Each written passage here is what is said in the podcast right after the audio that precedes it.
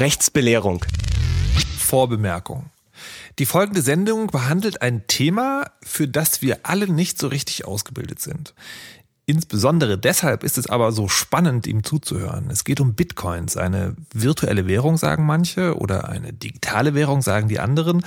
Und es gibt darum noch ganz, ganz, ganz viele ungeklärte Fragen. Und diese Sendung ist im Gegensatz zu anderen Rechtsbelehrungen nicht ein genau so ist es, also es kommt darauf an, aber es ist genau so, ähm, sondern es ist tatsächlich ein Herantasten an das Thema und ein gemeinsames Herausfinden der Fragestellung und manchmal auch Lösungen. Weil das im Laufe der Sendung sich auch sehr entwickelt hat, Herr Rechtsanwalt Thomas Schwenke noch etwas Besonderes vorbereitet. Er hat nämlich eine Zusammenfassung der Folge geschrieben. Also wenn man den kurzen Überblick will oder noch mal ganz sicher gehen will, ob man jetzt wirklich verstanden hat, was denn eigentlich die Frage ist, dann kann man das tun, entweder im Blogartikel zum Podcast oder direkt in den Metadaten des Podcasts auch eingebettet. So viel zur Vorbemerkung. Jetzt folgt.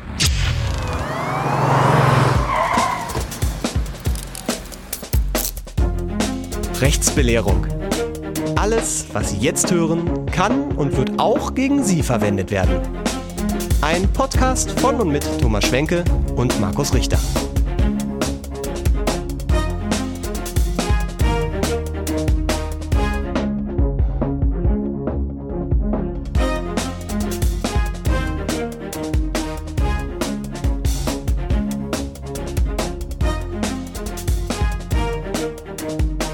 Und heute geht es um Bitcoins.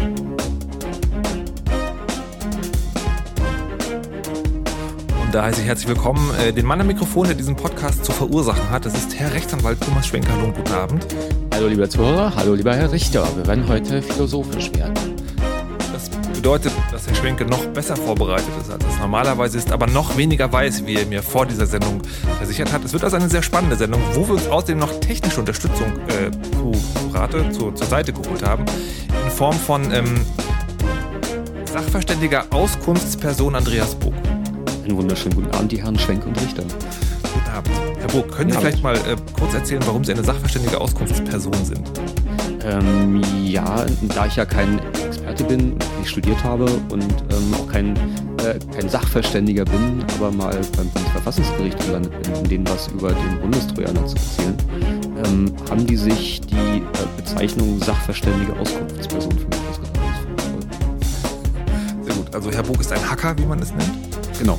Herr Bog ist auch ein Bierbrauer. Und das sind aber im Prinzip die beiden Sachen, für die man sie kennt.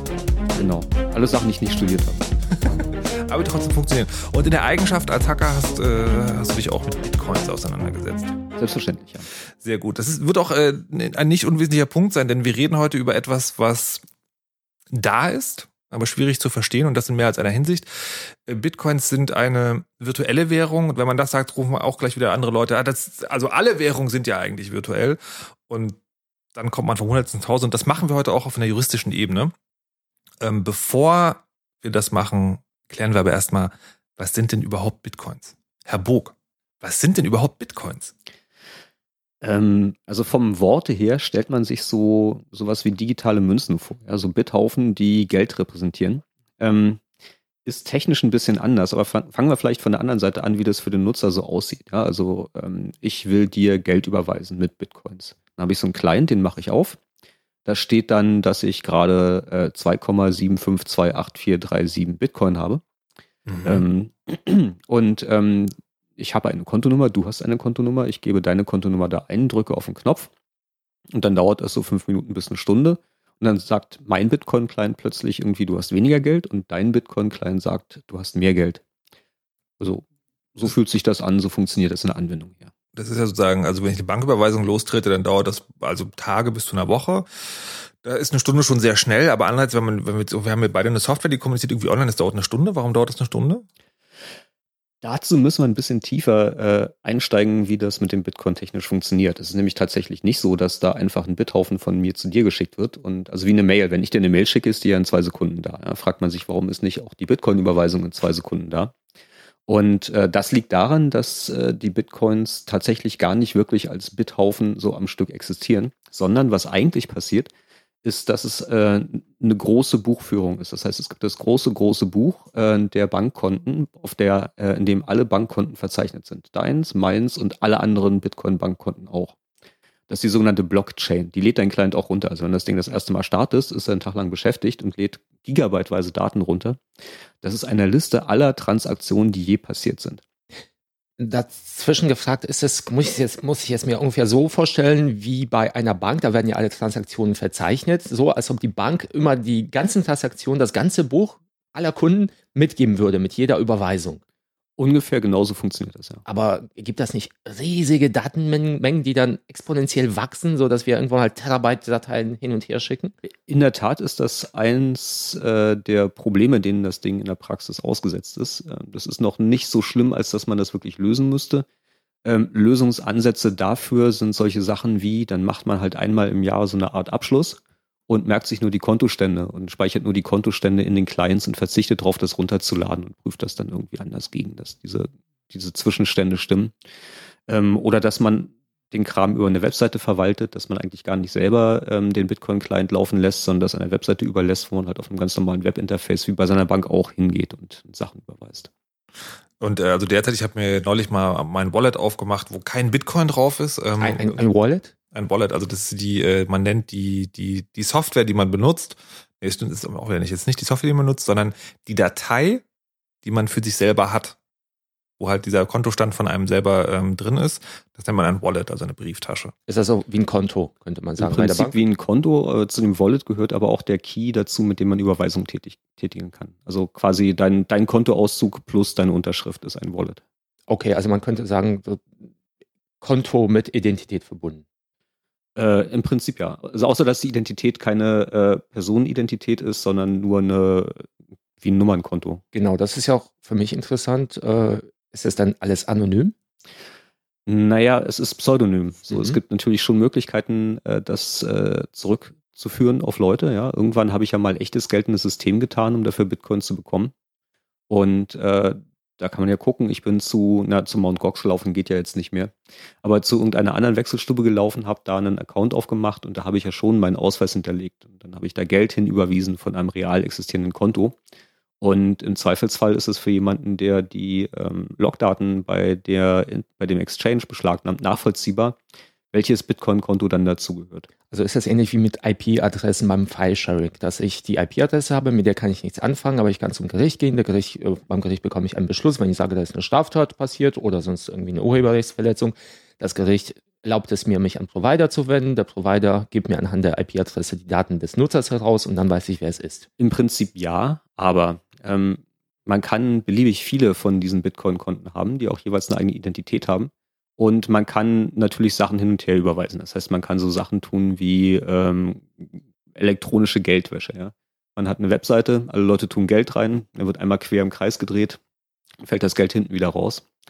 Und äh, das ist noch nicht komplett anonym. Also auch, da gibt es Fälle, wo Bitcoins gestohlen warte, wurden. Warte, warte mal kurz. Also ich, ich, sehe, dass sich die Stirnfalte auf ein schwenkes Haupt äh, vertieft. Ich, ich, habe mal den Begriff Bitcoin-Mixer gehört. Genau, also du, ja, äh, ja, das ist das. Das ist so die, die elektronische Geldwäsche für Bitcoin. Ähm, ähm, lass, lass mich kurz versuchen, das zu erklären und sage dann, ob es richtig ist oder nicht. Also du hast sozusagen, du hast eine, eine Gruppe von Leuten. Diese Gruppe von Leuten haben insgesamt eine bestimmte Menge Bitcoins. Ja? Und die haben jeder sozusagen auch einen bestimmten Bitcoin auf ihrem, in ihrem Wallet, also auf ihrem Konto. Ja. Und dann tust du einfach diese gesamte Geldmenge in einen Pool und sorgst dafür, dass sozusagen die Bitcoins unterschiedlich rausfallen. Also jeder hat zum Schluss wieder denselben mhm. Betrag, aber einen anderen Bitcoin. Du kannst dir vorstellen, einen anderen Geldschein. Ja. Und dann kannst du natürlich nicht mehr so genau nachvollziehen, wer jetzt was, wie, wann und wo gemacht hat, sondern du weißt halt nur, okay, der hat jetzt einer halt Geld, du weißt aber nicht mehr, wo es herkommt. Und dann kann derjenige ja aber auch noch Dinge tun, indem man zum Beispiel einfach mehrere Identitäten da reingibt oder hinterher nochmal auf was anderes überweist. Also nochmal sozusagen die Brieftasche wechselt. Also eine wunderschöne Geldwäschemaschine, oder? Ähm, nicht nur, man kann damit eine Geldwäschemaschine bauen. Aber das geht ja mit Geld auch. Das geht mit dem regulären Banking-System ja. ja. auch. Ne? Aber ähm, dann, dann, da kann man ja Leute überwachen, man kann sie beobachten, die müssen ja mhm, irgendwo hingehen, mhm. sie haben Taschen voller Geld und das ist ein bisschen auffälliger wahrscheinlich. Es ist tatsächlich, oh, der allerneueste äh, Trend ist ähm, Head Wallet. Und zwar äh, generiert man sich äh, den Schlüssel für sein Wallet aus einer Passphrase und die Passphrase merkt man sich und äh, löscht die Datei. Dann kann man über die Grenze gehen, auf der anderen Seite sich einen neuen Wallet anlegen und das Passwort, was man sich gemerkt hat, verwenden, um den Key wiederherzustellen. Dann hat man sein Wallet wieder, hat man sein Geld wieder. Wow. Also das Ganze, das muss aber sagen, das ist jetzt der Punkt, wo schon fast so ein bisschen anfängt esoterisch zu werden. Das Ganze funktioniert nur elektronisch. Also ich brauche diese Datei nicht mehr, sondern ich brauche im Prinzip nur ein Passwort, also einen Schlüssel, mit dem ich Zugriff auf bestimmte Stellen in diesem Transaktionsbuch habe. Also sagen, wenn ich das Passwort für ein bestimmtes Wallet, also eine Brieftasche weiß, dann kann ich sagen, okay, die Transaktionen, die an diesem Buch in dieser Stelle stehen, die sind meine. Genau, da muss man vielleicht nochmal kurz ausholen, ähm, äh, wie die äh, Transaktionen verifiziert werden. Das ist die Geschichte mit dem Mining. Ähm, und zwar, also diese Wallets ähm, untereinander, die Bitcoin-Clients, die bilden ein Peer-to-Peer-Netz. Und ähm, jede Überweisung, die getätigt wird, wird an alle rausgeschickt und einmal komplett durchs Netz geschickt. Und alle schreiben sich auf, was aktuell an Transaktionen reingekommen ist. Und ähm, gleichzeitig versuchen alle die Transaktionen der letzten Minuten zusammenzufassen zu einem sogenannten Block und eine äh, Unterschrift dafür zu finden, eine kryptografische Unterschrift, einen Hash, der schwierig zu berechnen ist, und zwar absichtlich schwierig zu berechnen. Und wie schwierig der zu berechnen ist, das wird ähm, gesteuert anhand der Rechenleistung, die im Netz verfügbar ist, so dass im Schnitt alle zehn Minuten so ein Block erstellt wird. Und ähm, das ganze System ist darauf ausgelegt, dass solange die Mehrheit des Netzes sich einig ist, dass die Unterschrift unter dem letzten Block okay ist und das jetzt das ist, was gilt, ähm, solange gilt das dann für alle. Und ähm, weitere Transaktionen, die hinzukommen, kommen dann in den nächsten Block, der aber den Block davor quasi mit enthält und mit unterschrieben wird, sodass diese Blöcke hintereinander hängen. Immer der nachfolgende Block enthält äh, die Unterschrift des Blocks davor plus die Unterschrift der neu dazugekommenen Transaktion. Und ähm, die Kette wird natürlich immer länger. Das heißt, wenn ich eine Stunde in der Ecke sitze, sind da fünf, sechs Blöcke hinzugekommen, jeder schwierig zu berechnen. Das wird für mich exponentiell schwieriger, ähm, eine Transaktion hinzuzufügen, mit der Geld zweimal ausgegeben wird. Ja, also wenn ich irgendwie einen Bitcoin auf dem Konto habe und ich überweise diesen Bitcoin wohin, dann überweise ich den Bitcoin nochmal wohin. Hat man ja erstmal zwei Transaktionen, die durch die Gegend fliegen. Und ähm, wenn beide zusammen in einen Block kommen sollen. Dann stellt derjenige fest, der die Prüfung macht, also äh, der, der die Unterschrift macht, der Miner, stellt fest, irgendwie so viel Geld ist da gar nicht und lehnt die Transaktion ab. Alle anderen, die den neuen Block bekommen, gehen durch den Block durch und gucken irgendwie, stimmt das denn? Na, sind da die Transaktionen äh, dieses Kontos, ähm, haut das hin oder kommt da was raus, was unter Null ist? Und wenn es unter Null ist, dann wird der Block halt weggeworfen. Wenn ich jetzt eine Stunde später komme und nochmal eine Transaktion hinzumache und sage, ich will jetzt nochmal einen Euro überweisen, äh, einen Bitcoin, dann ähm, wird der von vornherein halt abgelehnt, weil in der Blockchain, die halt schon da ist, äh, schon eine Transaktion drin ist. Das heißt, ich müsste jetzt anfangen und die Stunde lang alle Transaktionen fälschen und eine Unterschrift machen, wofür ich so viel Rechenleistung brauche wie die Hälfte des Restes des Netzes zusammen, ähm, um, um das zu fälschen, um so eine Transaktion äh, auszulösen, obwohl gar kein Geld auf dem Konto ist. Verstanden? Ja. Ich, ich, ich wage es kaum zu sagen, aber es, das bildet sich langsam im Kopf. Also das Verständnis ist äh, langsam da. Was ich mich dabei frage, wenn diese Transaktionsketten so nachvollziehbar sind, mhm. wie können Bitcoins dann, ich sage es jetzt mal in Anführungszeichen, geklaut werden? Also ich höre mal wieder, dass irgendjemand sich Zugriff verschafft hat und plötzlich die Bitcoins äh, abgezogen hat. Also ich kann es mir vorstellen, wie ich mir, wenn ich mir Zugriff auf ein Wallet äh, reich, äh, zugreife. Also ganz normal, ich genau, hack mich an den genau. Computer genau. rein, dann kann, kann ich, äh, kann ich auf das Wallet, auf ein Wallet, das Wallet zugreifen und dann kann ich darüber irgendwie verfügen. Aber wie hm. kann jemand in so eine Börse einbrechen und kleine, kleine, kleine Detailfrage ja. erstmal zum Einbruch. Ähm, du hast ja gesagt, man kann sich sozusagen ein Passwort ausdenken für ein Wallet und das dann wieder mhm. generieren. Mhm. Jetzt äh, gesetzt den Fall, äh, jemand bricht in meinen Computer ein und äh, und findet dieses Passwort oder klaut mal ein Wallet. Klauen heißt ja, ist in der Datei, die gibt sie zweimal.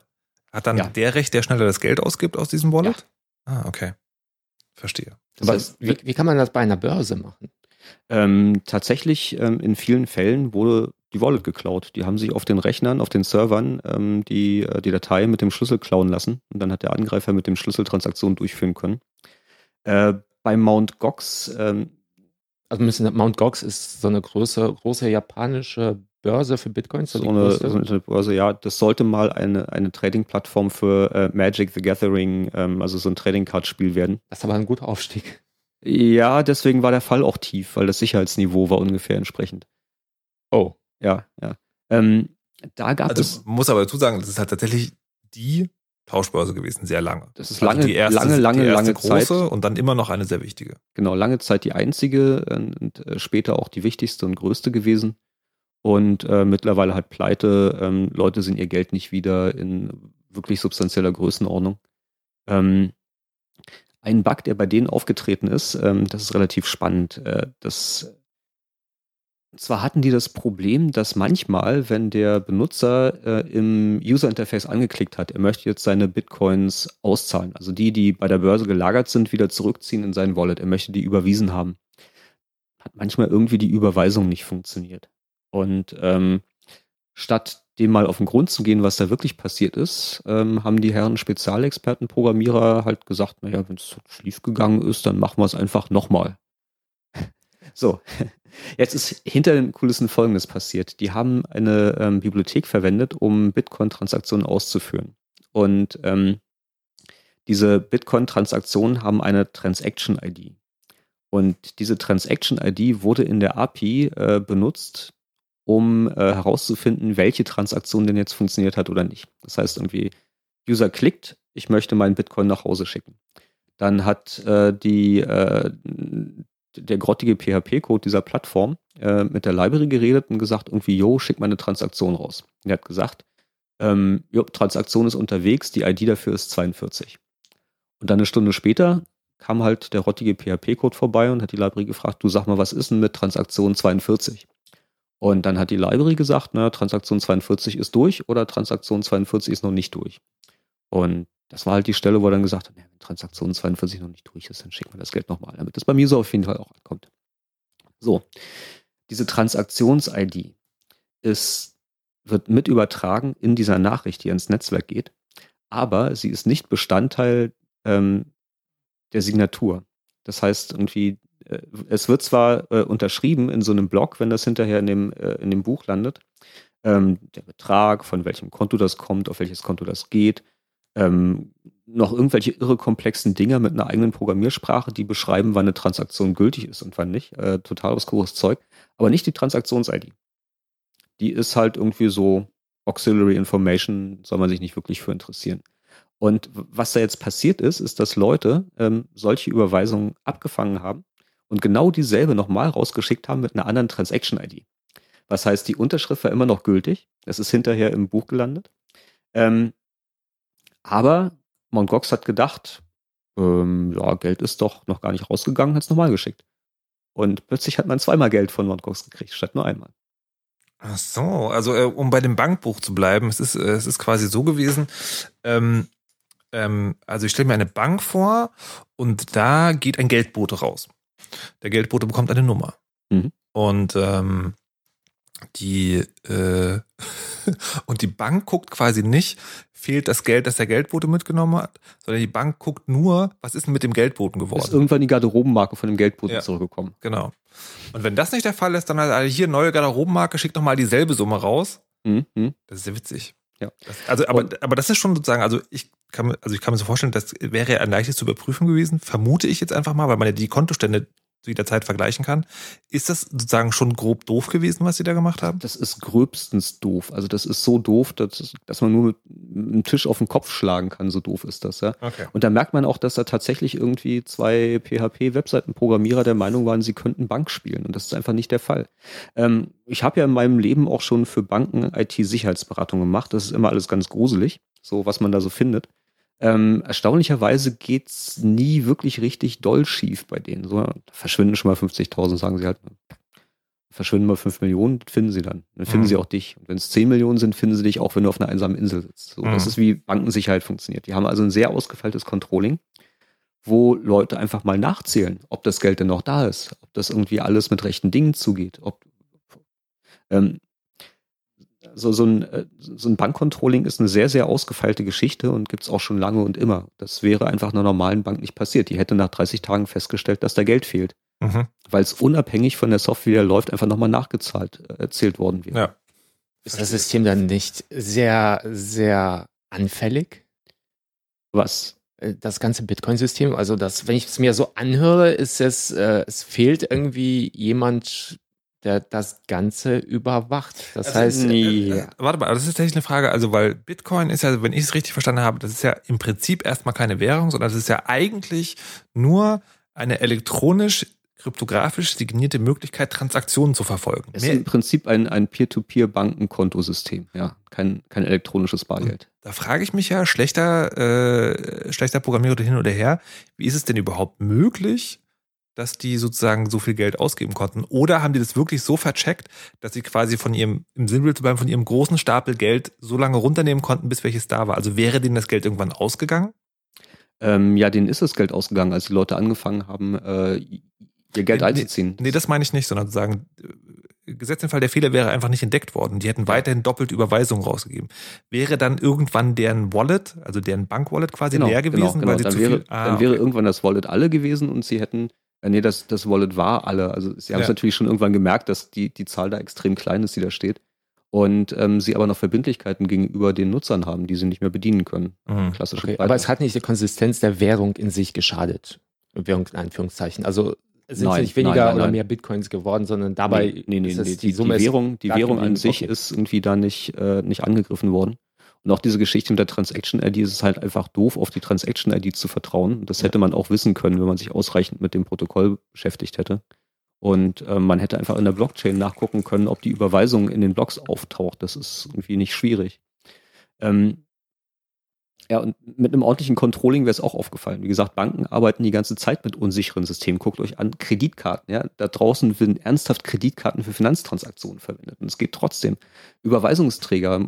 Wenn jemand Spaß machen willst, füll mal eine Überweisung aus und unterschreibt die nicht. Oder schreibt da irgendwie Lieschen Müller drauf. Geht durch. Das ist alles irgendwie ähm, die, äh, das, das nachgelagerte äh, Management von irgendwie Fehlern, die passieren, weil Fehler passieren immer und Fraud-Management, das ist eigentlich das, was eine Bank ausmacht heutzutage. Ja, aber beim Banken und so Kreditinstituten, an Kreditinstituten, da weiß ich, da ist zumindest eine Sicherheit dahinter. Das heißt, die werden ja dazu verpflichtet, entsprechende De Deposits zu haben, dass wenn irgendwelche Fehler passieren, dass ich versichert bin, dass ich das Geld zurückbekomme. Und bei Bitcoins habe ich da letztendlich nichts, weil die Naja, Moment, der, dein, dein Bitcoin Exchange bietet dir das nicht oder deine Bitcoin Ja. Bank bietet dir das nicht. Das, ist ja, das sind zwei verschiedene Paar Schuhe, ja. So, ähm, die Bank muss auch dazu gezwungen werden, mit Hilfe der, äh, der BaFin oder mit anderen Kontrolleinrichtungen Geld vorrätig zu halten, bestimmte Auditprozesse durchzuführen, ähm, einen, einen Controlling zu haben, dass irgendwie äh, Dinge wie die Basel III-Richtlinien, das, das geht ja mit Bitcoin alles auch. Das könnte man ja auch alles machen. Gibt es vertrauenswürdige, also sagen wir ähm, Börsen, die der Finanzaufsicht äh, zum Beispiel in Deutschland und Europa unterstellen, wo ich dieses Vertrauen haben kann? Gibt es überhaupt irgendwelche Börsen, die überhaupt von der Finanzaufsicht äh, freigegeben Es worden sind gibt- oder die Erlaubnisse bekommen haben? Es gibt meines Erachtens eine Bank in Frankreich, die äh, Kontoführung in Bitcoin anbietet und entsprechend Austausch der Währung. Ähm, und die der regulären Bankaufsicht unterliegt, aber lange bin ich nicht drauf fest. Ich glaube, sowas Mhm. mal gelesen zu haben, dass es zumindest in der Planung war. Okay.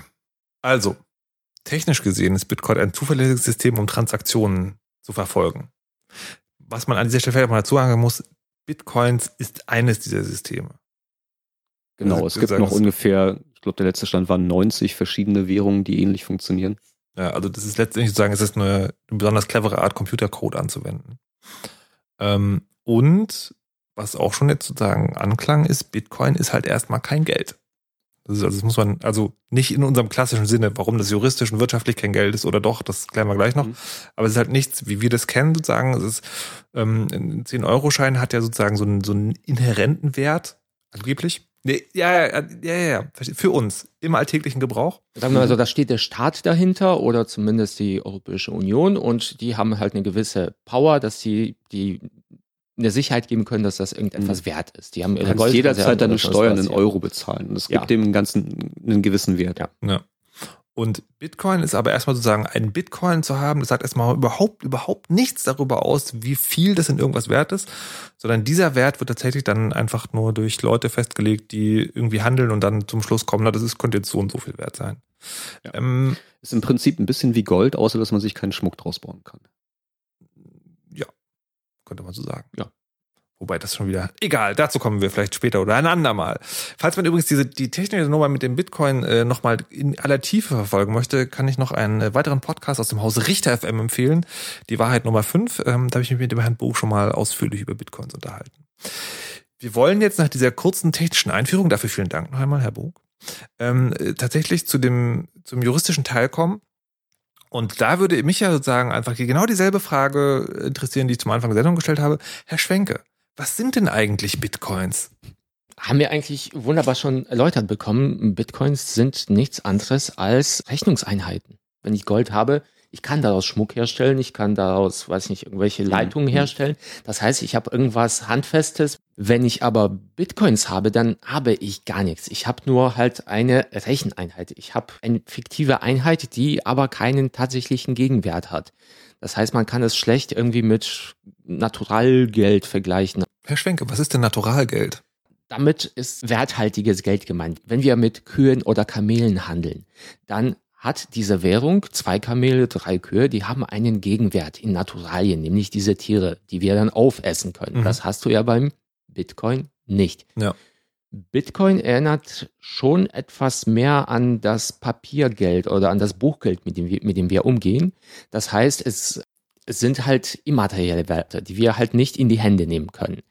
Der Unterschied aber zu diesen Werten ist, zu diesen Währungsformen, dass bei Buchwerten oder bei Papiergeld oder auch beim E-Geld, also elektronischen Geld, gibt es immer eine Stelle, bei der, zu der ich hinkommen kann mit meiner Währung und sage, zahl sie mir bitte aus. Das heißt, es gibt einen eine Person oder beziehungsweise ein Unternehmen, gegenüber dem ich einen Zahlungsanspruch habe. Ich kann es mir auszahlen lassen. Ich habe eine Forderung, die halt in diesem Papier irgendwie verbürgt ist. Aber und bei Bitcoins habe ich das nicht. Ich kann zu niemandem hingehen und sagen, hallo, ich habe meine Bitcoins, zahle sie mir jetzt bitte aus. Aber ich kann doch auch mit meinem Euroschein nicht zur äh, EZB gehen und sagen, gib mir bitte äh, was genau dafür?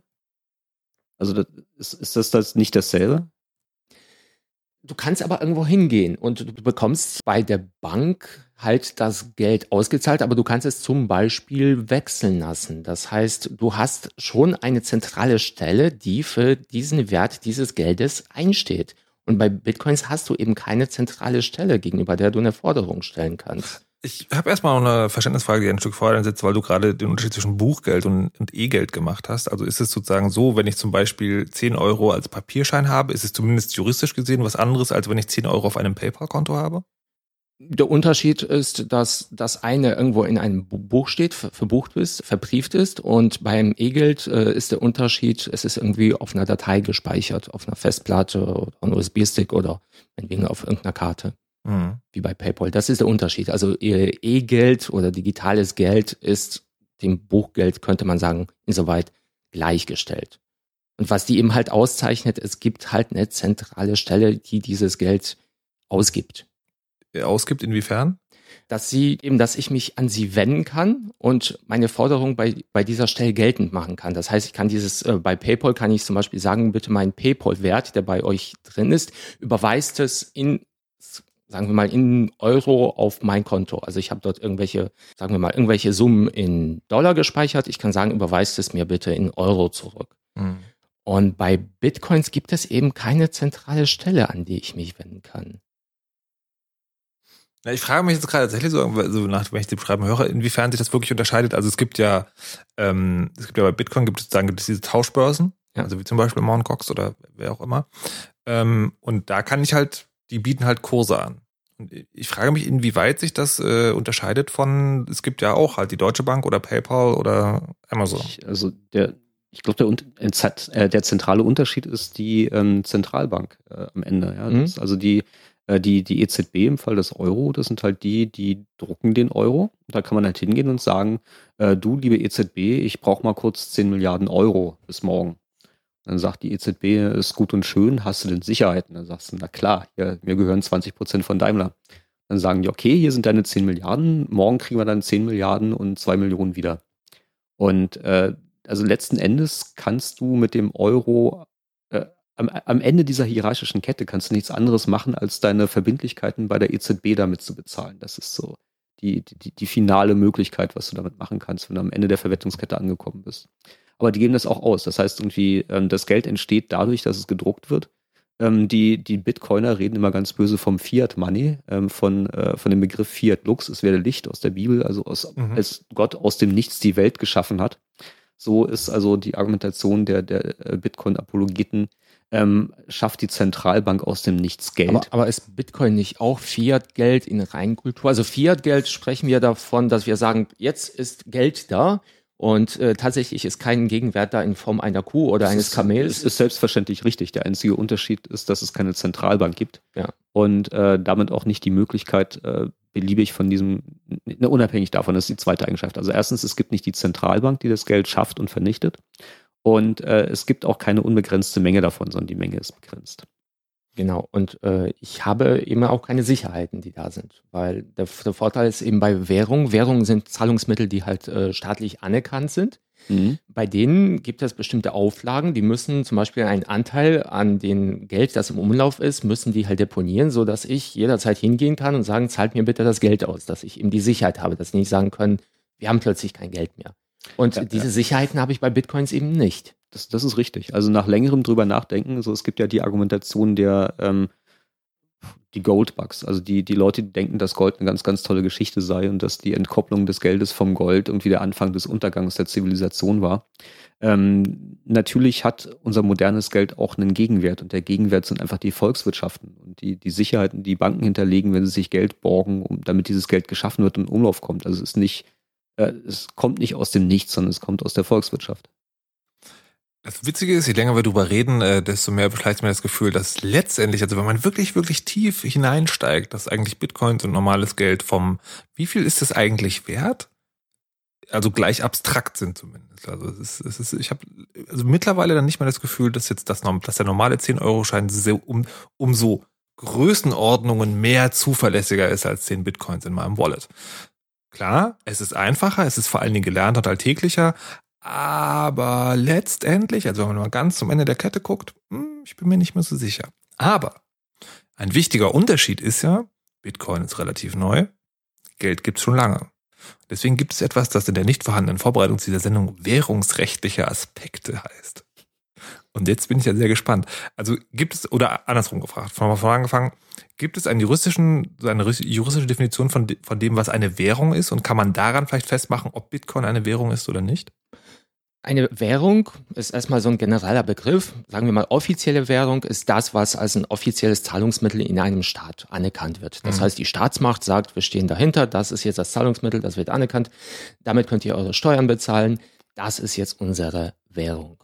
Und dann gibt es daneben noch inoffizielle oder Privatwährung, könnte man sagen, Komplementärwährung, also eine ergänzende Währung, die man zu der offiziellen Währung hat, komplementär von ergänzend. Und das ist eben der Bitcoin. Und davon gibt es ganz viele. Wir kennen das, jeder, der online spielt, kennt sowas wie Credits zum Beispiel in irgendwelchen Online-Rollenspielen. Mhm. Das sind auch solche Privatwährungen. Das heißt, man einigt sich, wir bezahlen nicht mit der normalen offiziellen Währung, sondern wir kaufen dafür irgendwie bestimmte Stadthalter, bestimmte Rechnungseinheiten dafür. Und mit diesen Rechnungseinheiten erwerben wir halt in einem Spiel bestimmte Gegenstände. Und genauso ist es beim Bitcoin. Das heißt, es ist schon ein, ein Zahlungssystem, nur es ist halt vom Staat nicht offiziell anerkannt. Und deswegen ist, ist es keine offizielle Währung in dem Sinne, sondern einfach eine Privatwährung. Ist das denn schrankenlos? Könnte ich hingehen und äh, mir Münzen prägen mit meinem Gesicht drauf? Kaiser Andreas der Erste? Das ist völlig schrankenlos. Also man muss, Privatwährungen müssen nicht offiziell abgesegnet werden. Man braucht äh, von der BaFin, also von der Bundesanstalt für Finanzdienstleistungsaufsicht, braucht man keine Erlaubnis dafür, wenn man selbst sich irgendwelche Währungen schöpft. Natürlich, wenn man behaupten würde, das ist eine offizielle Währung, aber das macht man ja nicht. So Privatwährungen sind zulässig. Es gibt auch ganz viele in Deutschland, zum Beispiel den Chiemgauer heißt es. Das heißt, man macht eine lokale Währung, also private Recheneinheiten, und die sollen dazu dienen, dass das Geld quasi im Umkreis lokal bleibt, dass die Leute damit nur bezahlen, damit die lokale Wirtschaft stärken. Es gab nach dem Krieg, glaube ich, von Bayer hat sogar extra so eine Privatwährung, also das Unternehmen ausgegeben, mit dem man handeln konnte.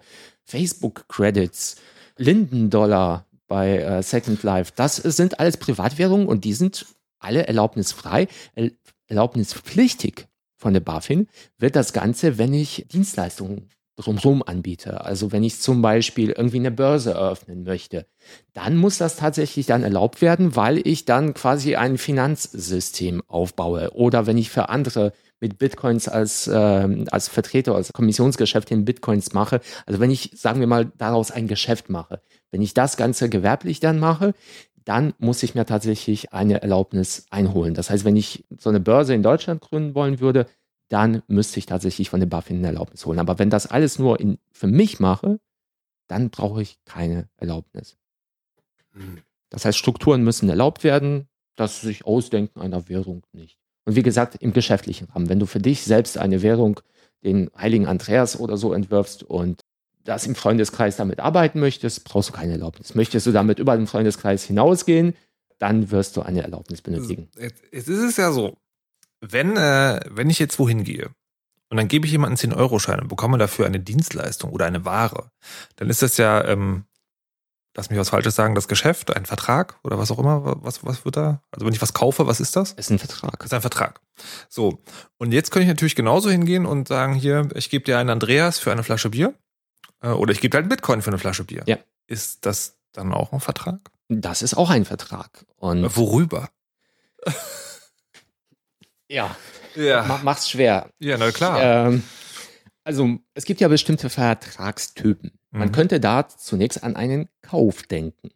Beim Kauf wird Geld gegen, gegen also Geld, eine Geld im Sinne einer offizie offizieller Währung. Jetzt, genau, ja? okay. genau offizieller Währung gegen eine Sache mhm. gegeben. Das heißt, du bekommst jetzt, was hast du nochmal eingekauft? Ein Bier. Du hast ein Bier eingekauft und gibst dafür deine Euro hin. Mhm. Und jetzt in diesem Fall bekommst du ein Bier und gibst dafür einen Bitcoin mhm. hin. Dann hast du, ist Bitcoin Geld? Ist Bitcoin eine offizielle Währung? Nein, deswegen würde das meines Erachtens dann kein Kaufvertrag in diesem Sinne sein, oder? Also ich weiß es auch nicht. Ja, ich, ich sag dir, es wird philosophisch, wir okay. werden uns dazu Gedanken machen. Also ja. wenn wir sagen, wenn wir sagen, dass Bitcoin ein, ein Gegenwert hat, dann ist es eine Währung, auch wenn es eine Privatwährung ist. Ich würde sagen, doch, in diesem Fall ist es weiterhin ein ganz normaler Kaufvertrag, weil du kaufst eine Sache und gibst da ein Entgelt für. Da sehe ich kein Problem mit. Problematisch wird es, wenn wir Bitcoins kaufen. Dann wird es problematisch. Also im normalen Zahlungsverkehr, wenn wir online mit Bitcoins bezahlen, sehe ich da keinen großartigen Unterschied zur Bezahlung mit Euro weil wir haben einen bestimmten Gegenwert. Also es gibt mittlerweile auch Online-Shops, wo man mit Bitcoins bezahlen kann. Es gibt ja, ähm, BitPay heißt das Ganze. Man kann, wenn man einen Online-Shop betreibt, man kann mit BitPay, äh, BitPay kooperieren über Plugins oder mit noch einem Zwischenhändler. Und dort kann man halt auswählen, statt ich bezahle mit Vorkasse, mit Überweisung, mit PayPal oder mit Bitcoins. Und das ist ganz, ein ganz normaler Kaufvertrag. Das spielt also, das spielt doch keine Rolle, ob es eine offizielle Währung ist oder eine Privatwährung. Nein, du kannst ja, du kannst ja auch mit Kamelen oder mit Glasperlen etwas kaufen. Das, das sehe ich. Das, aber äh, dann hast du doch einen, einen Tausch von Sachen, oder? Ist das juristisch anders als Geld gegen Ware? Jein, also es gelten tatsächlich andere Gesetze. Lass uns noch mal kurz beim Shop bleiben. Also beim Shop ist es ja so, ich bezahle mit einem Bitcoin und dieser Bitcoin hat irgendeinen Gegenwert. Also ich mhm. würde empfohlen, empfehlen, wenn man in einem Shop als Verkäufer tätig ist, dann sollte man jetzt zwar mit Bitcoins bezahlen lassen, aber die sollte man sofort in die richtige Währung umrechnen. Ansonsten wird es problematisch. Stell dir vor, ich kaufe bei dir heute für einen Bitcoin einen Fernseher online. Dieser Bitcoin ist über die, ist plötzlich am Tag danach um das Doppelte angestiegen mhm. und dann mache ich von meinem Widerrufsrecht äh, Gebrauch. Und dann sage ich, okay, das Geschäft wird jetzt so rückgängig gemacht. Das heißt, ich gebe dir den Fernseher zurück und du musst mir diesen Bitcoin zurückgeben, der plötzlich dann das, das Doppelte angestiegen ist. Deswegen werden diese Geschäfte, ich habe mir die AGB dieser Plattform angeguckt, meistens so gemacht, dass das sofort umgerechnet wird in normale Währung. Das heißt, es wird zwar mit Bitcoins bezahlt, aber verbucht wird das zum Tageskurs. Einer, genau, zum, zum, Tageskurs mit einer ganz normalen Währung. Und wenn du dann zwei Wochen später den Fernseher zurückgibst, bekommst du das auch nur umgerechnet, bekommst du halt keinen Bitcoin zurück, sondern nur den halben Bitcoin das wollte ich gerade fragen. Hast du dann einen Anspruch darauf, dass, also klar, es ist dann bald weniger, wenn der Wert gestiegen ist, aber hast du einen Anspruch darauf, das in Bitcoin wieder zu bekommen? Das, Oder kann der Händler auch sagen, ich gebe dir jetzt das in Euronen wieder? Das ist eben der Punkt, äh, wie wir das vertraglich ausgestaltet haben. Wenn wir gesagt haben, das ist auch ein Punkt, den du in AGB regeln kannst, wenn wir gesagt haben, dieser Kauf findet nur über Bitcoins statt, mhm. dann habe ich tatsächlich einen Anspruch darauf, dass du mir den Bitcoin erstattest. Mhm. Wenn wir aber sagen, wir bezahlen mit Bitcoins im Wert von 500 Euro, dann habe ich einen Anspruch auf Erstattung eines Bitcoins oder eines Bitcoins-Teils im Wert von 500 Euro. Das heißt, man muss Mhm. sich schon festlegen, auf welcher Basis dieses Rechtsgeschäft stattfindet. Ist es tatsächlich Bitcoin oder ist es der Gegenwert eines Bitcoins zum Tageskurs? Und äh, damit das Ganze halt übersichtlich bleibt, handelt man mit dem Gegenwert zum Tageskurs und nicht mit dem Bitcoin Also selbst. das ist das, was du empfehlen würdest und das, Ja. was dann praktikabel ist. Das heißt aber auch, gesetzt den Fall, man entscheidet sich dafür, äh, in Bitcoin zu handeln, dann muss man noch mehr als normalerweise schon die AGBs eines solchen Ladens lesen. Ja, das Also soll, da sollte man Okay. schauen, auf welcher Basis man das Geschäft halt tätigt. Und was die Verträge halt angeht, äh, interessant ist es, wenn, wenn ich einen Bitcoin erwerbe, wenn Mhm. ich von dir, wenn ich dir jetzt oder bei einer Börse irgendwie, was ist der Bitcoin derzeit wert? 500 Dollar? 500 Dollar, ja. Oder 500 Dollar. In Euro dann, weiß nicht, Also 400 zum Euro. Zeitpunkt der Aufnahme dieser Sendung. Ich erwerbe, ich zahle dir 400 Euro und du gibst Ja. mir dafür einen Bitcoin. Ja. Was ist das für ein Vertrag? Ist das ein Kaufvertrag? Habe ich da, was habe ich gekauft? Kaufen kann man nur Sachen. Und ein Bitcoin ist keine Sache. Mhm. Man kann aber auch Rechte kaufen. Es gibt ja auch einen Rechtekauf. Und dann ist die Frage, ist Bitcoin ein Recht, den, das ich erwerbe? Mm, Nee. Recht ist zum Beispiel eine Forderung. Ist Bitcoin eine Forderung gegenüber irgendjemandem? Ich habe eben erklärt, es gibt keine zentrale Stelle, gegenüber der ich irgendwie diesen Bitcoin geltend machen kann, dass die mir das in Euro zum Beispiel auszahlen. Also es gibt keinen, der verpflichtet mir ist, mir diesen Bitcoin in was auch immer irgendwie äh, Na, du, in- mit dem Gegenwert auszuzahlen. verpflichtest die Gegenseite dazu, äh, eine digitale Signatur zu erbringen und ins Bitcoin-Netzwerk gut. einzuspeisen. Ne? Aber wenn ich einen Bitcoin für sich habe, habe ich da ein Recht an irgendetwas. nee, du hast nur, also ich, ich Nein, nein, nein, du Ich hast habe kein kein, ich Recht. hab keine Forderung. Du hast, du Ich hast keine, keine Forderung. keine Forderung. Du kannst, äh, ja, durch, nee, hast durch, du nicht. nee, Nee, du- du hast also- gegen, gegen, gegen wen solltest du eine Forderung Richtig. haben? Du Das hast heißt, ich hab- Bitcoins in der Hand. Ja, dass ich, ich habe auch kein äh, immaterielles Recht, sowas wie ein Urheberrecht. Also sagen wir mal, Das- Gesetzgeber das- kann bestimmte, sagen bestimmte Rechte haben Gegenwert. Wenn ich ein Bild zeichne oder ein Foto mache, hat der Mhm. Gesetzgeber gesagt, das ist jetzt Immaterialgüterrecht. Das muss er aber festlegen. Für Bitcoins gibt es keinen festgelegten. Also das, das Immaterial. Interessante, äh, Interessante finde ich ja, dass es da schon wieder näher dran ist an äh, so äh, an äh, wie war das Naturalwährung? Ja, Ja. wenn ich irgendwie, wenn ich drei Stückchen Gold in der Hand habe, habe ich auch niemandem gegenüber eine Forderung. Ich habe drei Stückchen Gold. Aber dann hast du eine Sache und das ist Gold. Weil du hast was in der Hand. Das du hast ist die äh, Sache. Hast, du hast sozusagen eine immaterielle Sache in der Hand, die keine Forderung gegenüber jemand anderem hast, ist. du hast eine materielle Sache in der Hand. Du nee, hast einen nee, Goldklumpen. Nee, aber sozusagen, Nee, nee, bei, aber bei, bei den Bitcoin. Die, die Also Bitcoin ja, sind, beim Bitcoin, genau. Du hast, du hast eine immaterielle Sache, aber die per Gesetz nirgendwo einen, einen nee, aber- rechte aber das ist ja bei- Status hat. aber das ist ja bei Gold ebenso. Nee, nee bei, bei Gold habe ich ja eine Sache. Also Nee, nee, nein, nein, du Du aber hast, keine Forderung. Es Richtig, ist sozusagen genau. eine, eine Kombination Aber dann- von Eigenschaften, die bislang nicht Dann existieren. hast du einen normalen Das Kaufvertrag. spannend. Du kaufst einfach bei, bei Kaufvertrag einen Genau. Klumpen, Ja, eine du Sache. kaufst, du, also man könnte auch sozusagen vielleicht noch sagen, dass wenn du, wenn ich, also wenn du gibst mir 400 Euro für einen Bitcoin, dann äh, verkaufst du von mir quasi die, äh, die Dienstleistung oder das Versprechen, wie auch immer das heißt, sehr dass gut. ich, äh, dass ich meinen, also sozusagen Bitcoin in Ja. der Höhe von eins in ein Wallet einer bestimmten Adresse, die du mir beim Kauf Genau, du, angegeben du kaufst hast. de facto eine Leistung. Du kaufst einen bestimmten Erfolg. Also, wir haben gesagt, es ist kein Kaufvertrag, weil du keine Sache kaufst. Es ist kein rechter Kaufvertrag, weil du kein Recht kaufst. Es ist auch kein Tausch, Tau, Tauschgeschäft. Im Tauschgeschäft kannst du zum Beispiel Sachen gegen Sachen, Sachen gegen Rechte, Rechte gegen Sachen Das tauschen. ist ein Werkvertrag, oder? Das ist eine Erbringung einer Dienstleistung. Perfekt, das sehe ich nämlich auch so, weil du schuldest mir einen Erfolg. Werkvertrag bedeutet, ich beauftrage dich mit, äh, mit einer Dienstleistung, an deren Ende ein Erfolg stehen muss. Zum Beispiel, ich beauftrage dich damit, mir eine Software zu programmieren. Du schuldest mir Willen. ein Werk, nämlich die Software. Oder ich beauftrage dich damit, ein Haus zu bauen, mein Auto zu reparieren. Du Mhm. schuldest mir am Ende irgendeine Leistung, die zu einem Erfolg geworden ist. Und wenn ich von dir einen Bitcoin erwerbe, dann schuldest du mir weder eine Sache, weder noch ein Recht, sondern du schuldest mir quasi den Aufwand, die dazu gehört, diese Recheneinheit für mich herzustellen. Das In- heißt, es ist ein Werkvertrag Naja, meines also, Erachtens. in, also äh, hm. Na, die Rechenleistung wurde tatsächlich nicht nur von mir erbracht, sondern vom ganzen Netzwerk, weil sonst zählt es ja Nee, nicht.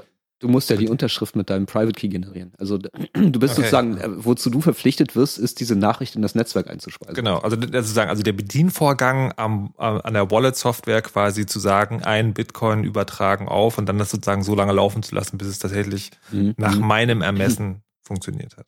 Genau. Und dann richten sich die ganzen Probleme, wenn wir jetzt im wenn irgendwas schief läuft beim Mhm. ganzen Geschäft, dann richtet sich nach den werkvertraglichen Regeln, was sich sehr, sehr komisch anhört, weil man hat das ich Gefühl, auch. Also ich meine, irgendwie wie lass- Geld, la- aber man. Lass uns das mal ja. weiterspinnen. Ist irgendwie, wenn, äh, wenn äh, ich mit dir ein Rechtsgeschäft tätige und ähm, dich dazu verpflichte, mich per Scheck zu bezahlen, ist dann irgendwie die, äh, die künstlerische Leistung der Erstellung des Unterschrifts auf dem Scheck der, Werk, äh, der Gegenstand des Werkvertrags, den wir abgeschlossen Nee, haben? Doch der, nicht. der Scheck verkörpert ja eine Forderung, einen Gegenwert. Das heißt, wenn ich mit dem Scheck zur Ah, Bank ja, gehe, kann ich die stimmt. Bank dazu verpflichten, mir Geld auszuzahlen. Das ist dann sozusagen runtergebrochen ein Recht.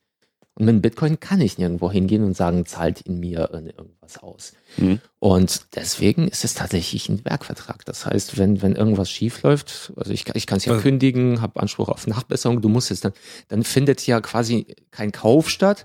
Also du musst mir nichts übergeben, sondern ich nehme dir den Bitcoin ab. Also eine Abnahme, genauso wie man ein Haus abnimmt, das, Das- fertiggestellt ist. Hört sich, hört sich sehr komisch an, aber finde ich so. rechtlich ist das einzige. Also der, der Vertrag logische. sozusagen dann, äh, der ist, der ist dann erfüllt, wenn ich sage, okay, der Bitcoin ist bei mir angekommen. Ja. ja. Was ich mir jetzt die ganze Zeit frage, wenn das so ist, ja, was ist denn für eine Straftat, wenn mir jemand das Wallet klaut? Was klaut denn der dann? Wenn jemand ein Wallet klaut, ist es schon mal kein Diebstahl, weil stehlen kann man nur Sachen.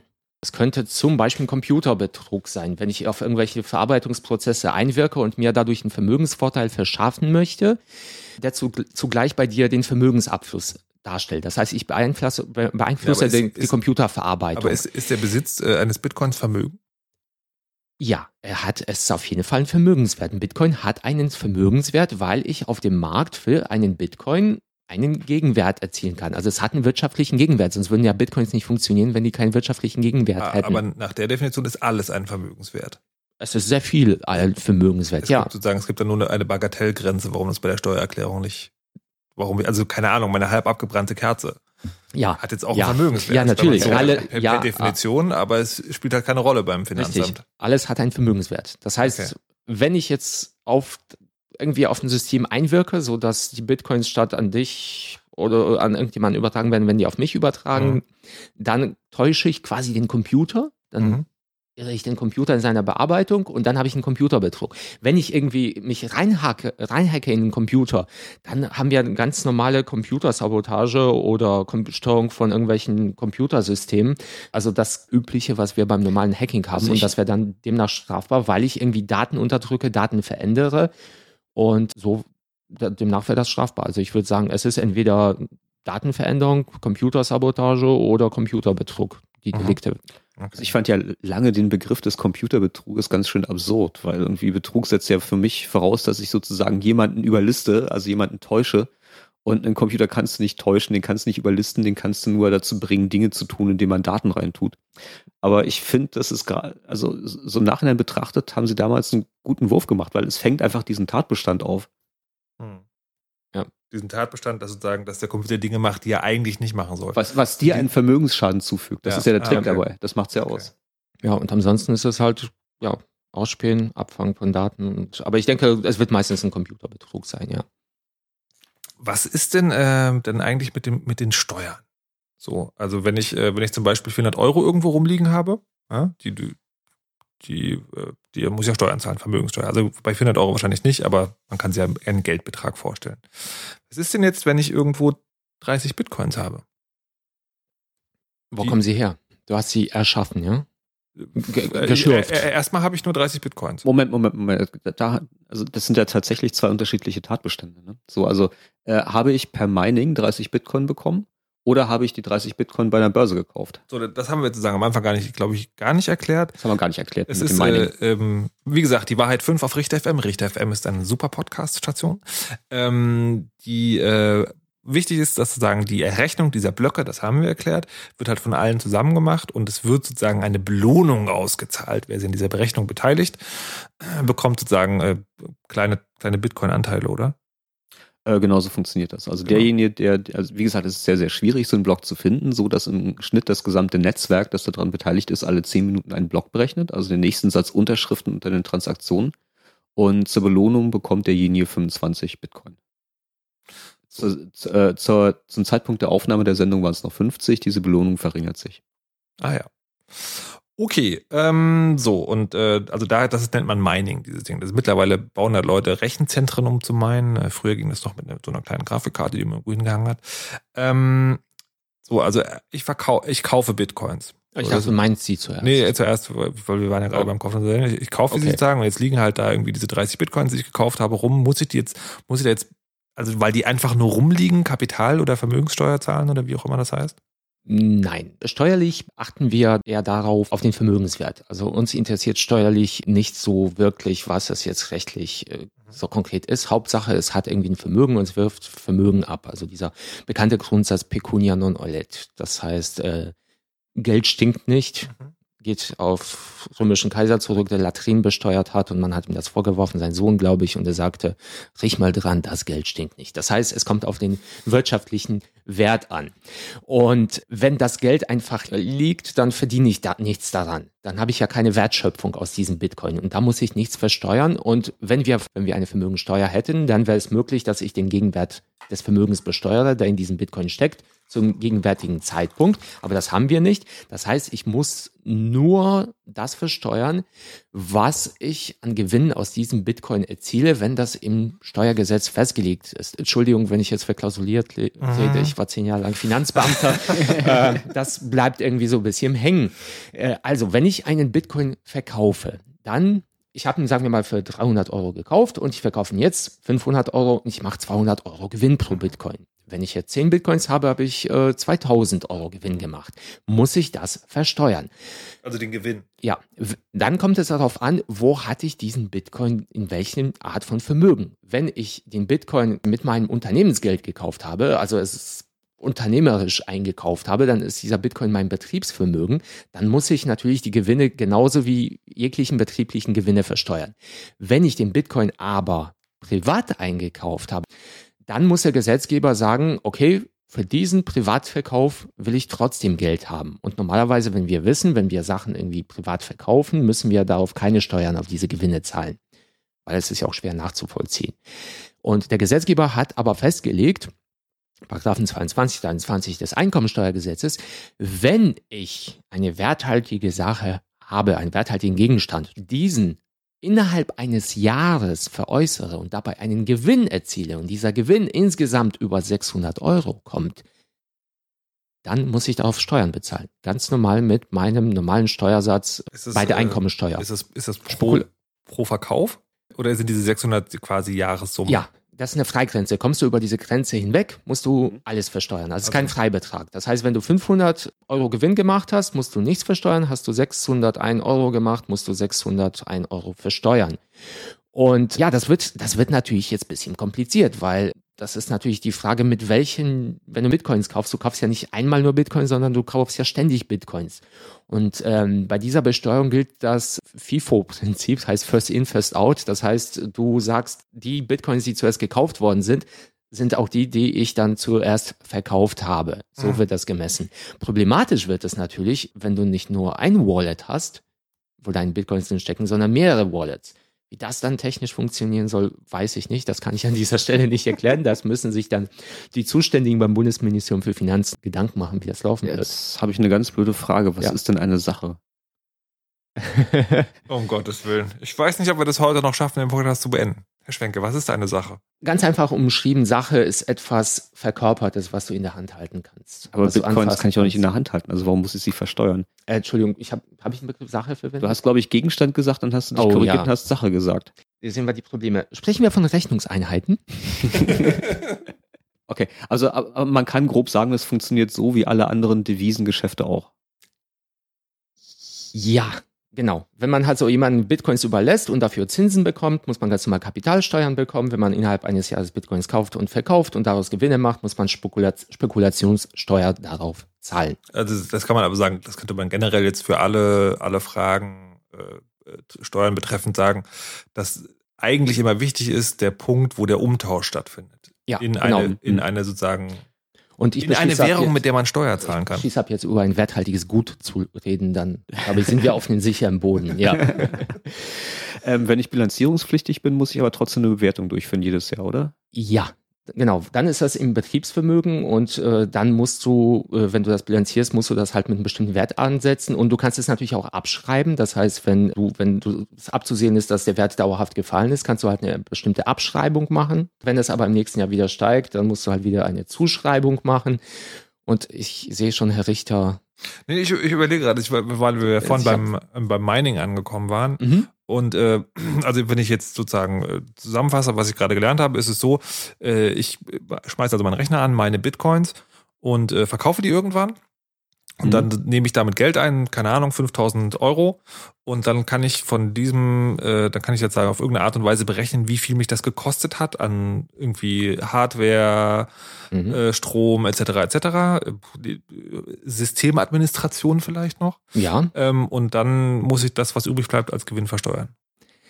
Nicht, wenn du das im, nicht, wenn du dabei im privaten Rahmen bleibst. Wenn du im privaten Rahmen, private Rahmen, ja, wenn es, wenn es nicht einen geschäftlichen, äh, wenn es nicht gewerblich wird, also ein Gewer ja, wie, wie Moment, Moment. Moment.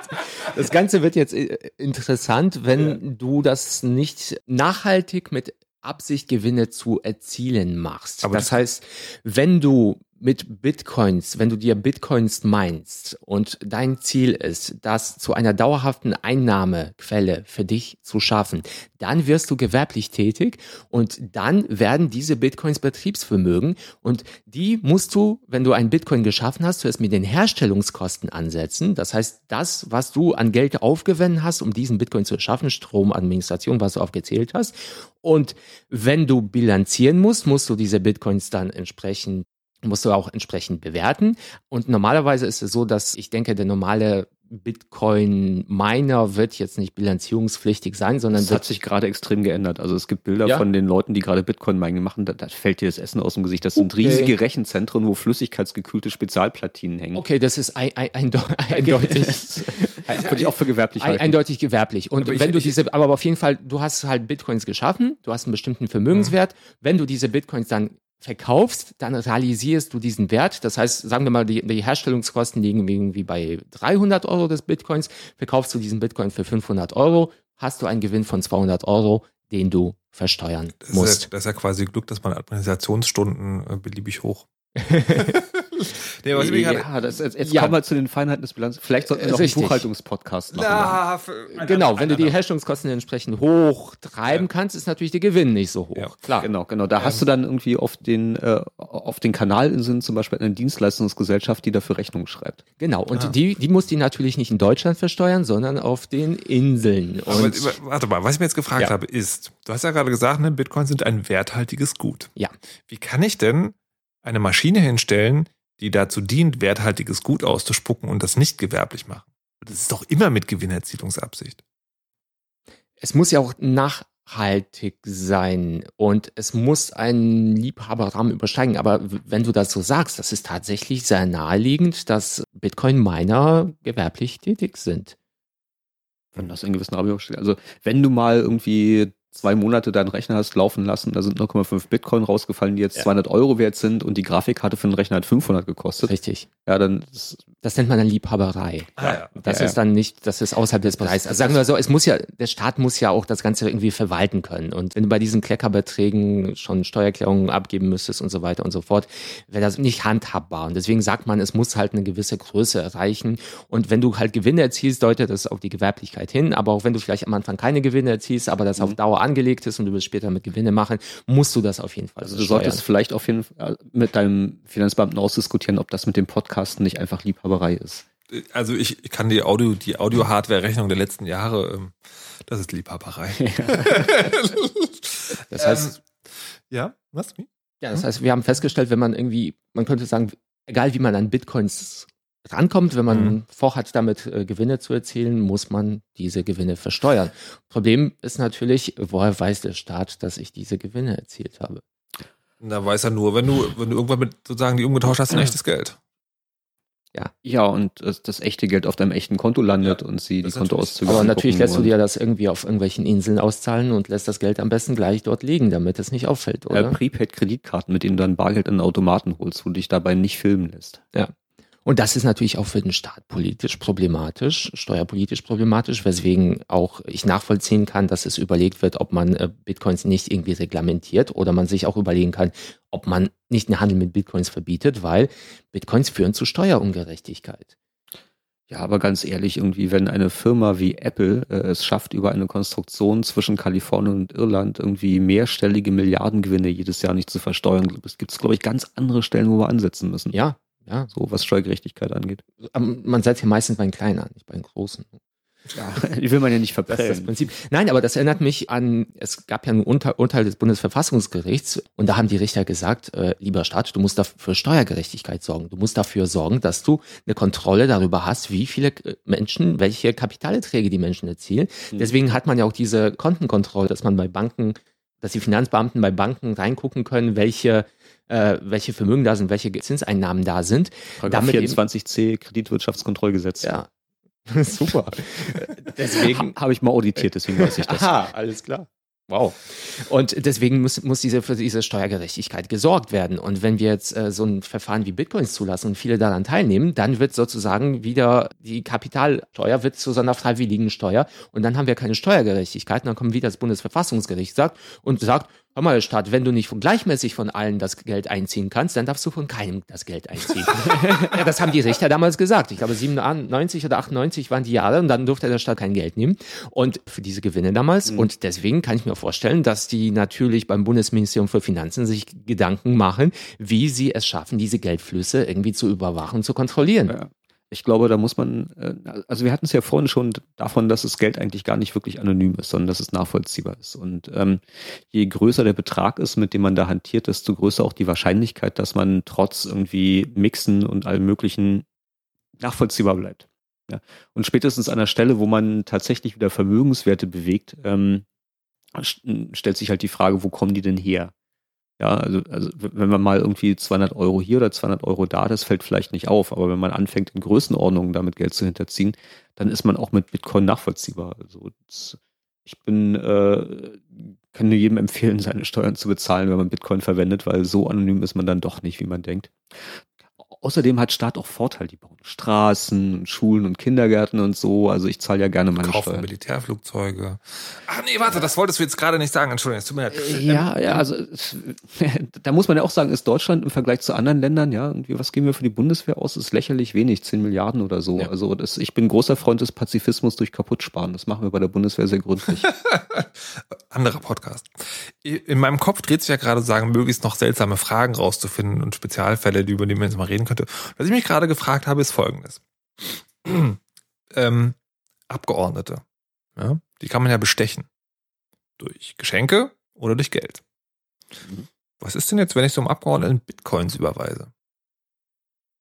Naja, dann überweist du ihm auch ein wirtschaftshaltiges Gut und ist das so? Das, ja, aber, es, ja. aber, es, aber es, es, es, gibt ja, es gibt ja auch, wenn Beamten irgendwie, weiß nicht, äh, Schokolade gibst oder zum Kaffee ja, einlädst oder sowas, gibt es ja auch irgendwas Werthaltiges. Ja, aber die kann man ja auch essen. Ich meine, ich erinnere mich wieder an vorhin, als du mhm. sagst, du hast, du hast für Bitcoins halt keine zentrale Instanz, wo du einen Wert einfordern kannst. Ja, aber du hast einen wirtschaftlichen Gegenwert, der in diesen Bitcoin verkörpert ist, auch wenn du keine zentrale Instanz hast, die dir das gibt. Jetzt kann können wir das wieder mit Gold vergleichen. Es gibt ja auch keine zentrale Instanz, die irgendwie für den Wert des Goldes einsteht.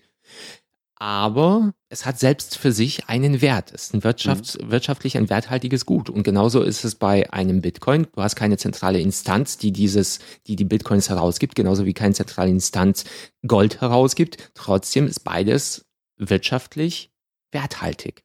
Und deswegen, wenn du einen Beamten Bitcoins überweist, dann ist es genauso, als ob du ihm dasselbe in Gegenwert direkt in Euro überweisen mhm. würdest. Äh, pro Tipp, es gibt eine Bagatellgrenze für Geschenke an Beamte. Sie liegt, glaube ich, bei 20 Euro. Ja.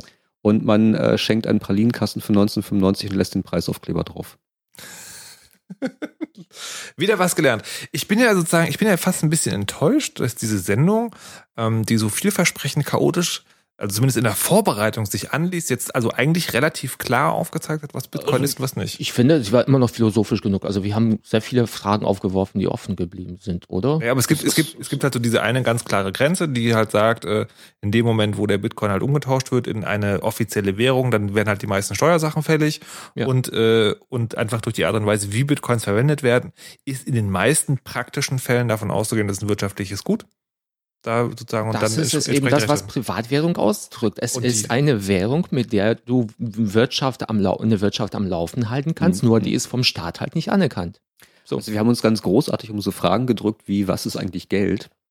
Ähm, Das ist, ja ganz auch der, so. das ist ja auch der, Wert, der, der Podcast über die Rechtsbelehrung über Bitcoins, nicht über das monetäre System der ersten Ich, Welt. ich, ich glaube, die, äh, die Rechtsbelehrung haben wir ganz gut ähm, ähm, abgeschlossen. Sehr also das, zumindest alles, was ich hätte wissen wollen, ähm, wurde hier erfolgreich beantwortet. Unglaublich. Das ist ja großartig. Ja. Das ist mehr, als ich erwartet habe. Also eigentlich, es stimmt schon. Also ich habe gedacht, am Ende werden viel, viel mehr Fragen offen sein. es ist unglaublich. Herr Großartiger Gast. vielen Dank. Danke sehr. danke, vielen Dank für die Einladung. Ich habe auch viel gelernt. Ähm, und Und äh, erst. äh, Burgbier ist auch immer eine Empfehlung wert. Über, das, über den ganzen anderen Rest von Herrn Burg kann ich nichts sagen. Er wirkt immer sehr kompetent, aber ich kann sozusagen selber nicht beurteilen, aber das Bier ist wirklich gut. Das freut mich. Und, Herr Richter, wirst du dir jetzt Bitcoins kaufen? Äh, nein, ich habe seit Jahr und Tag ein, ein Bitcoin-Wallet und äh, auf meiner Webseite Richter FM ähm, Richter FM? ist äh, ist übrigens äh, ist das auch angegeben, aber da ist noch nichts hin überwiesen worden oder beziehungsweise ich weiß es gar nicht genau, weil das letzte Mal, als ich wirklich die komplette Blockchain runtergeladen habe, das ist schon ein halbes Jahr her und das war dann 15 Gigabyte groß und ich brauchte Platz auf meiner Man, Festplatte. man kann dir über dein Wallet Geld spenden. Kann in man, Bitcoins. Genau, man kann also man hat, jedes Wallet hat eine Bitcoin-Adresse Mhm. und die kann man ins Internet schreiben. Wie lautet deine? kann, du hast es so gewollt. Also, oh nein. Wir verabschieden uns an dieser Stelle schon mal. Herr Burg, nochmal vielen Dank. Herr Schwenke, Dank. Sie möchten bestimmt noch um Kommentare bitten oder um Rezensionen. Richter auf um- jeden Fall. Wir bitten gerne über gute Bewertungen auf iTunes und Empfehlungen auf jeden Fall. Danke sehr. Und Herr Richter Prima liest jetzt, Kontakt, gerne wieder. danke sehr. Und Herr Richter liest jetzt äh, seine Wallet-Adresse vor, damit Sie äh, an ihn Geld spenden können, weil er diesen wunderschönen Podcast gestaltet. Liebe Zuhörer, vielen Dank, dass ihr zuhört und falls ihr tatsächlich jemals Bitcoins übrig haben wolltet, überweist sie an 1, großes E, großes M, kleines h, 8, F, großes N, kleines S, 5, 9, großes S, großes K, kleines F, großes R, kleines E, 3, Y, groß, J groß, V klein, C groß, D groß, B klein, G groß, C groß, G groß, E klein, X groß, X groß, T klein, 2, Ich bin dann schon mal raus. A klein, Y groß, A groß, X. War das F groß oder klein? Rechtsbelehrung. Ein Podcast von und mit Thomas Schwenke und Markus Richter. Alle Links und Informationen zum Thema finden Sie unter rechtsbelehrung.com.